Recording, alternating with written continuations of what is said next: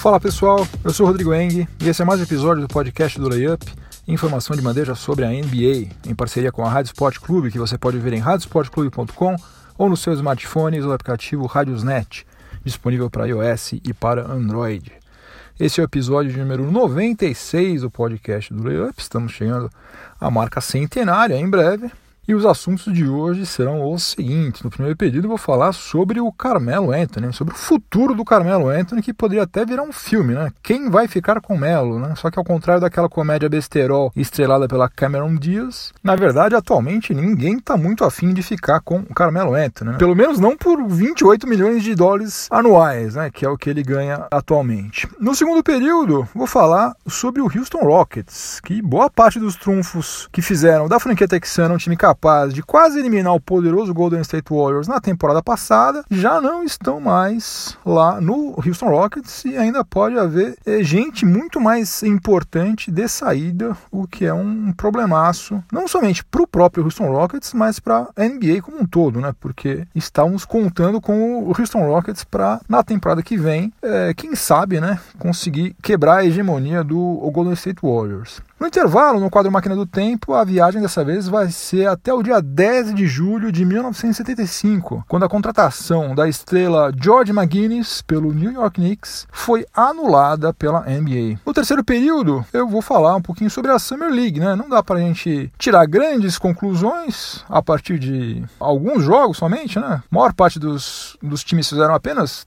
três jogos até agora, mas a verdade é que tem alguns calouros selecionados em posições bem baixas nesse último draft que estão se destacando. Vou falar um pouquinho sobre eles e falar também sobre os top 5, né, os cinco primeiros selecionados, como é que eles estão se saindo por enquanto. E no quarto e último período, o assunto vai ser o Charles Oakley, o ídolo do New York Knicks, que acabou sendo preso lá em Las Vegas, né, acusado de ter trapaceado em um cassino. Que papelão, hein, Charles Oakley? Então chega de delongas, vamos ao que interessa, o podcast do Layup está no ar. Como eu cantei a bola aqui, né, não porque eu sou muito esperto, mas porque era óbvio que isso ia acontecer, depois de renovar com o Paul George, com o Jeremy Grant, o Sam Preston, né, que é o general manager do Oklahoma City Thunder, está tentando se livrar do contrato do Carmelo Anthony.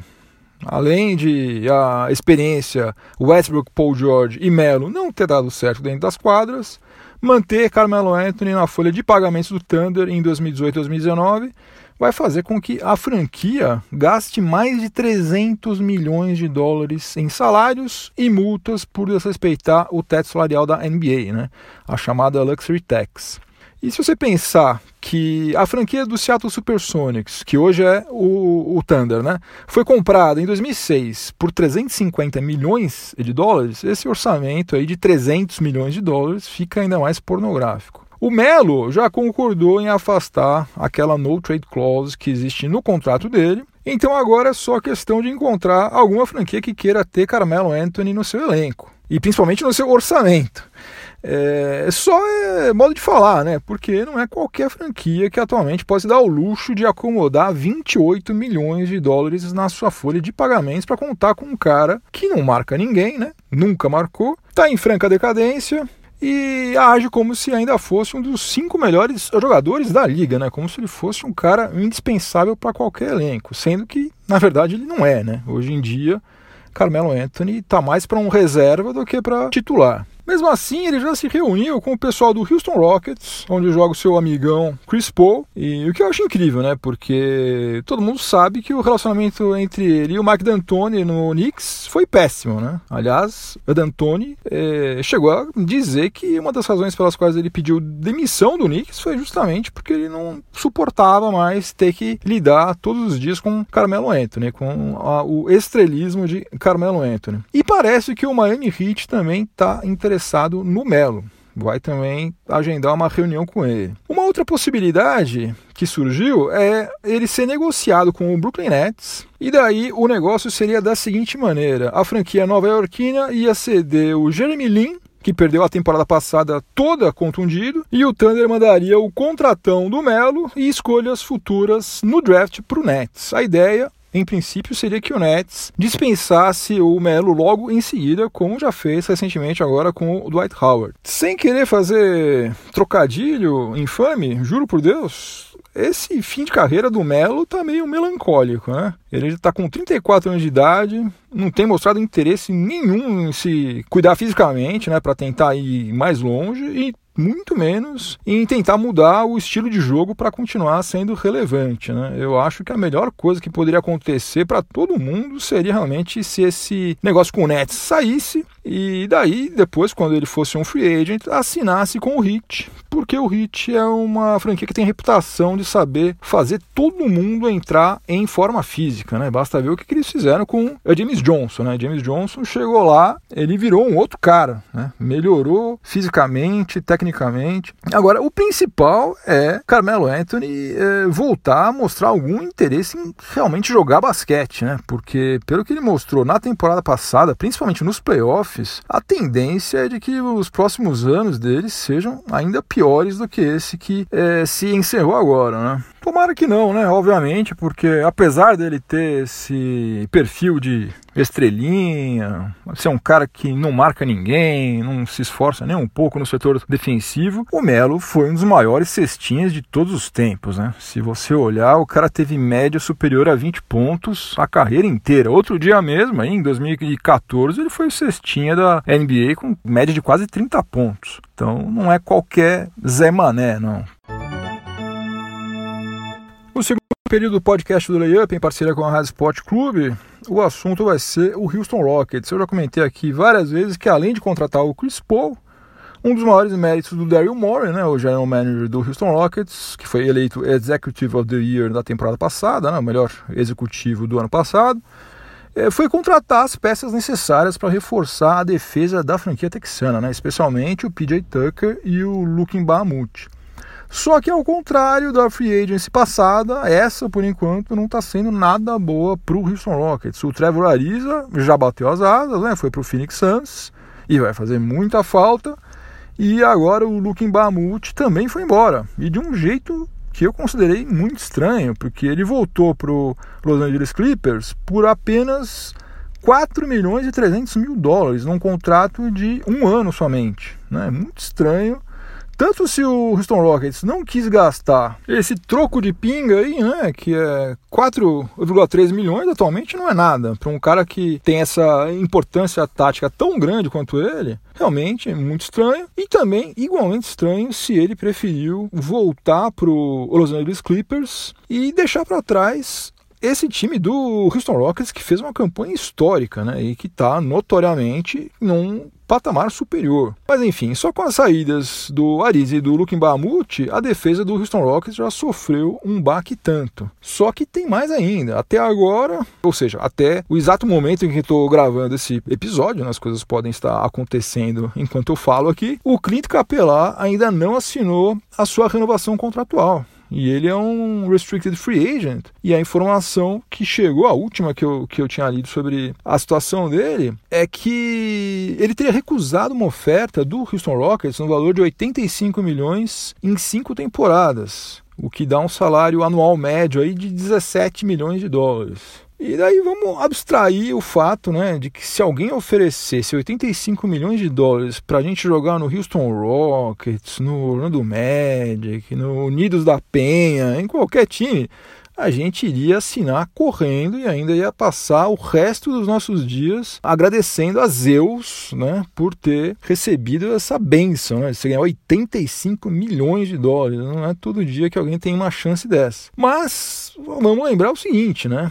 Que 17 milhões por ano é a mesma coisa que o glorioso Bismarck Biombo ganha atualmente. É menos do que ganha o Tristan Thompson e é muito menos do que ganha, por exemplo, o Ração Whiteside. Tudo bem que eu selecionei três contratos horrorosos, mas a verdade é essa: esses três caras ganham basicamente ou igual ou mais do que está sendo oferecido para o Clint Capela, que é um dos melhores pivôs da atualidade. Sem falar no seguinte: daqui a cinco anos, no último ano desse contrato aí que foi oferecido para ele, esses 17 milhões vão estar ainda mais defasados, né? Obviamente, né? Porque até lá o teto já subiu, todos os salários já foram inflacionados, vai ficar pior ainda. E tem mais uma coisa ainda: o mesmo Houston Rockets que vai pagar 44 milhões para o Chris Paul quando ele tiver 37 anos, quer pagar praticamente um terço desse valor para o Clint Capela durante o auge da carreira dele.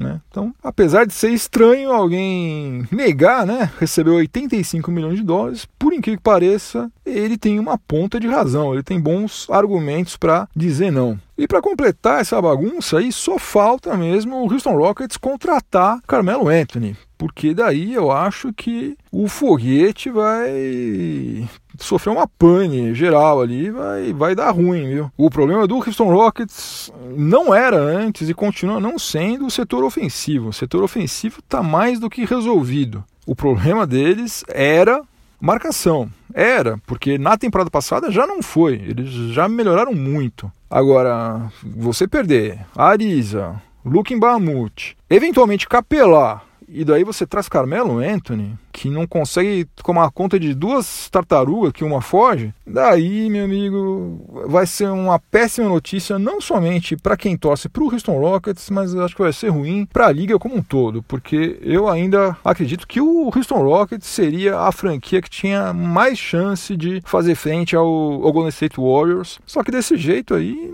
não vai dar não. Desse jeito a gente já pode começar de novo a esperar encontrar o Golden State Warriors nas finais de 2019 outra vez.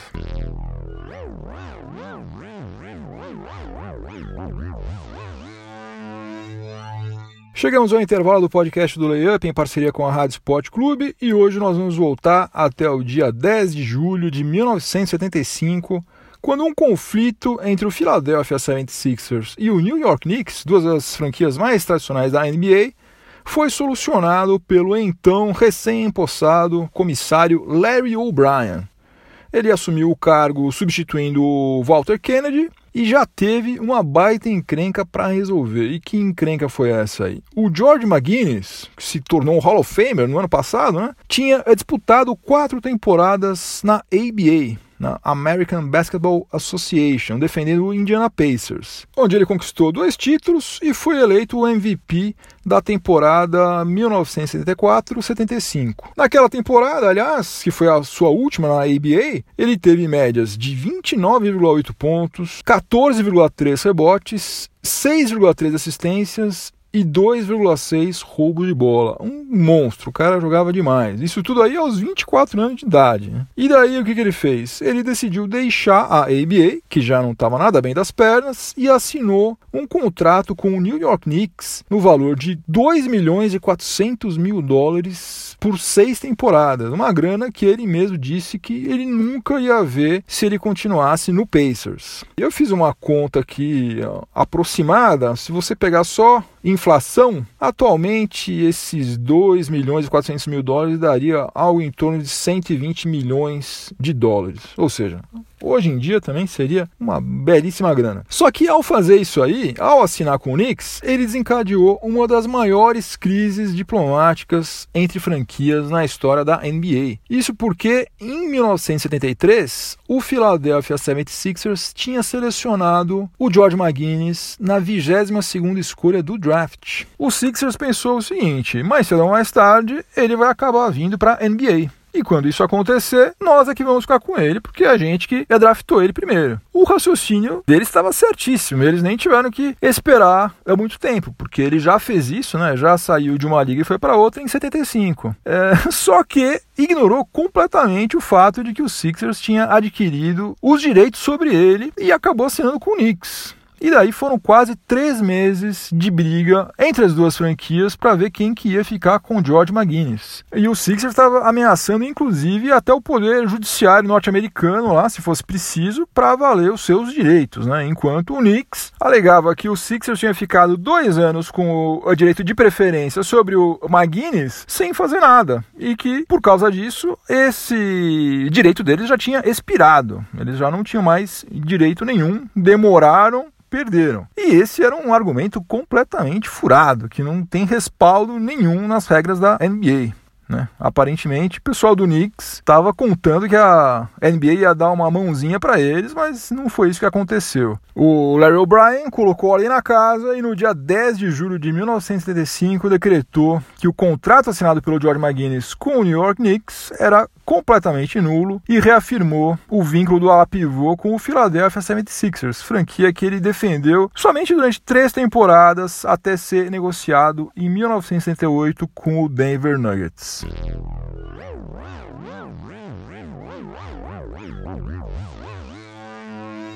De volta aos dias atuais, de volta a 2018, para a gente começar o terceiro período do podcast do Layup em parceria com a Rádio Sport Clube. E agora eu vou falar um pouquinho sobre o que está rolando lá na Summer League de Las Vegas.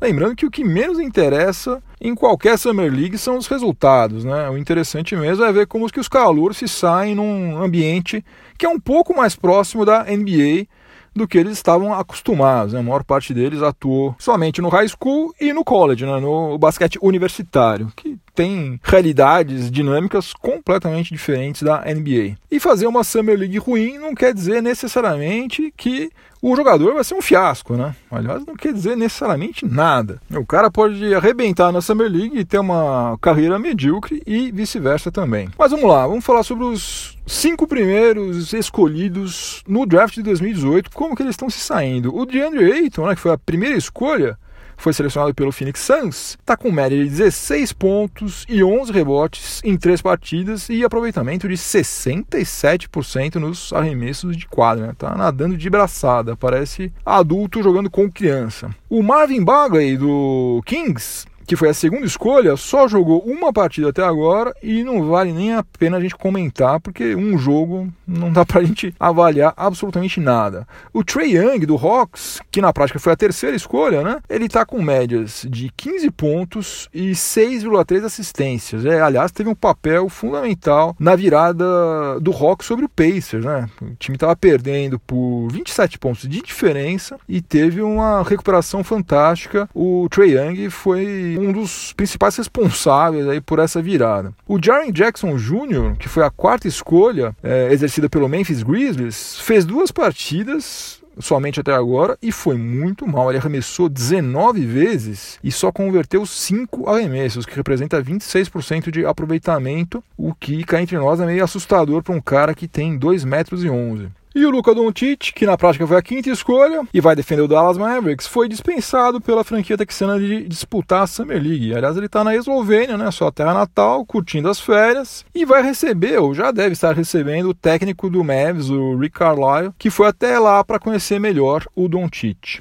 Agora, mais legal do que ver como que o top 5 está se saindo na Summer League é ver jogadores bem menos badalados se destacando. Né? O Kevin Knox, que foi a nona escolha, selecionado pelo New York Knicks e foi vaiado até na noite do draft, ele está jogando muito bem. Ele está com média de 23,3 pontos, só está atrás do John Collins, do Hawks, que não é calouro, né? é segundo anista. Um outro que também está se destacando é o Trevon Bluyer, que passou em branco no draft 2018, não foi selecionado por nenhuma franquia, mas acabou assinando um contrato com o New Orleans Pelicans. E o tal do Trevon Bluyer tá on fire na Summer League. Ele tá com média de 21 pontos por partida em 23,7 minutos e está com um aproveitamento de absurdos 61% nos arremessos de quadra. Outro que está também mandando muito bem é o Troy Brown Jr., que foi selecionado pelo Washington Wizards na 15ª escolha e está com médias de 19 pontos e 8 rebotes por partida. Olha,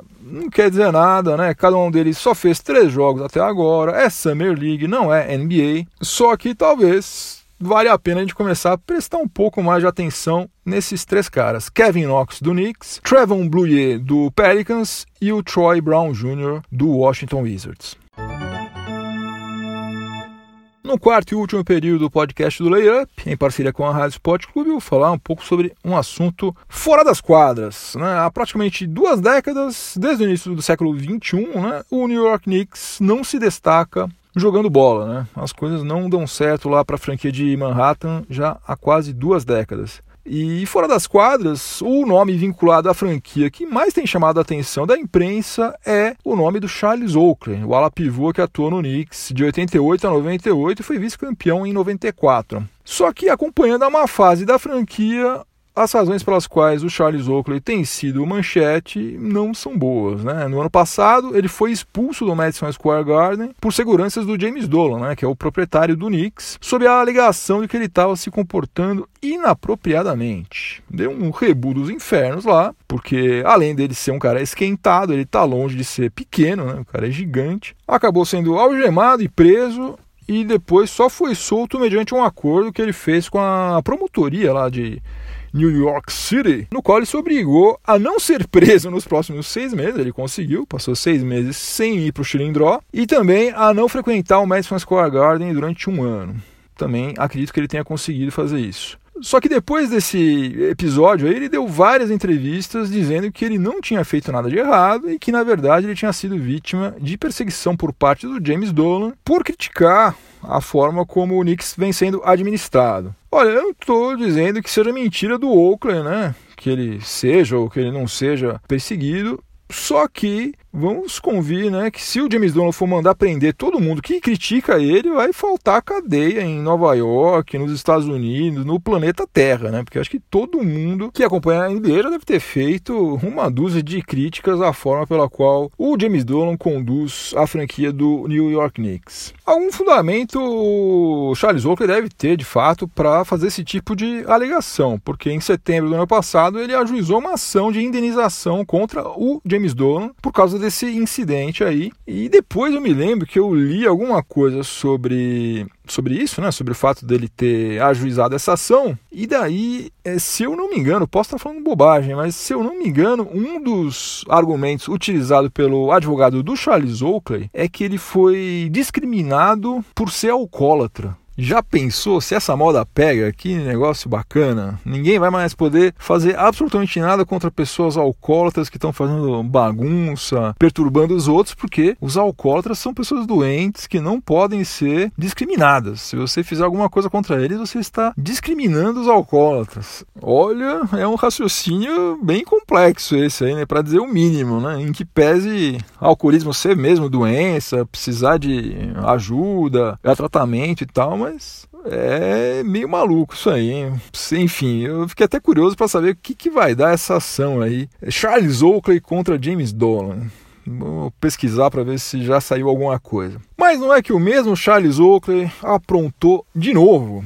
Dessa vez ele foi preso no cassino do Cosmopolitan, que é um hotel resort lá em Las Vegas. Não sei exatamente em que mesa que ele estava, mas quando ele viu que ele ia perder, ele teria retirado uma ficha que vale 100 doletas, 100 dólares. Ele percebeu que ia dar ruim para ele, que ele não ia ganhar, e ele ó, tirou a fichinha dele lá para não ter que perder os 100 dólares. Só que ele foi imediatamente enquadrado pelos seguranças do cassino e foi preso. Para você que está pensando em fazer uma fezinha lá nos cassinos de Las Vegas, fica esperto aí, porque se você for pego tirando ou colocando ficha depois que a rodada já tiver definida, você pode amargar uma cana de até seis anos e uma multa de 10 mil dólares. Não sei não, mas eu acho que aqui no Brasil, deve ter algumas centenas de motoristas aí que atropelaram e mataram e até hoje não dormiram uma noite sequer na cadeia. E nem vão dormir, né?